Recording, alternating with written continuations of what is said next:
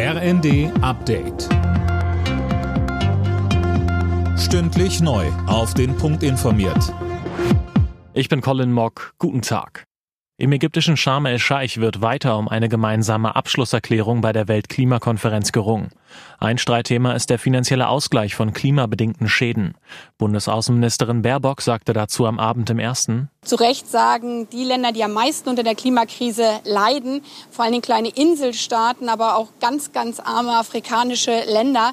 Wir können die Auswirkungen dieser Klimakrise überhaupt nicht mehr stemmen und uns fehlen dafür die Ressourcen. Dafür brauchen wir Geld. Das ist das sogenannte Geld für Schäden und Verluste. Und wir werben als EU dafür, dass wir gemeinsam zu einer Lösung kommen. Im Januar und Februar muss gebietsweise mit Stromausfällen gerechnet werden.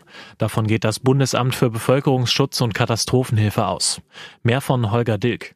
Blackouts werde es regional und zeitlich begrenzt über das bisherige Maß hinausgeben, das sagt der Chef der Behörde Ralf Tiesler der Welt am Sonntag. Ursache dafür sei nicht nur eine Energieknappheit, sondern auch eine gezielte Abschaltung der Netzbetreiber. Diese müssten dann bestimmte Leitungen schützen, damit die Gesamtversorgung nicht gefährdet werde. Tiesler sieht viele staatliche Stellen auch nicht ausreichend auf Stromausfälle vorbereitet. Deutschland wird sich nicht weiter an der Mondmission im Rahmen des US-Programms Artemis beteiligen.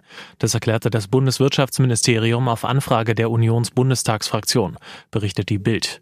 Für einen deutschen Astronauten auf dem Mond seien keine Gelder geplant.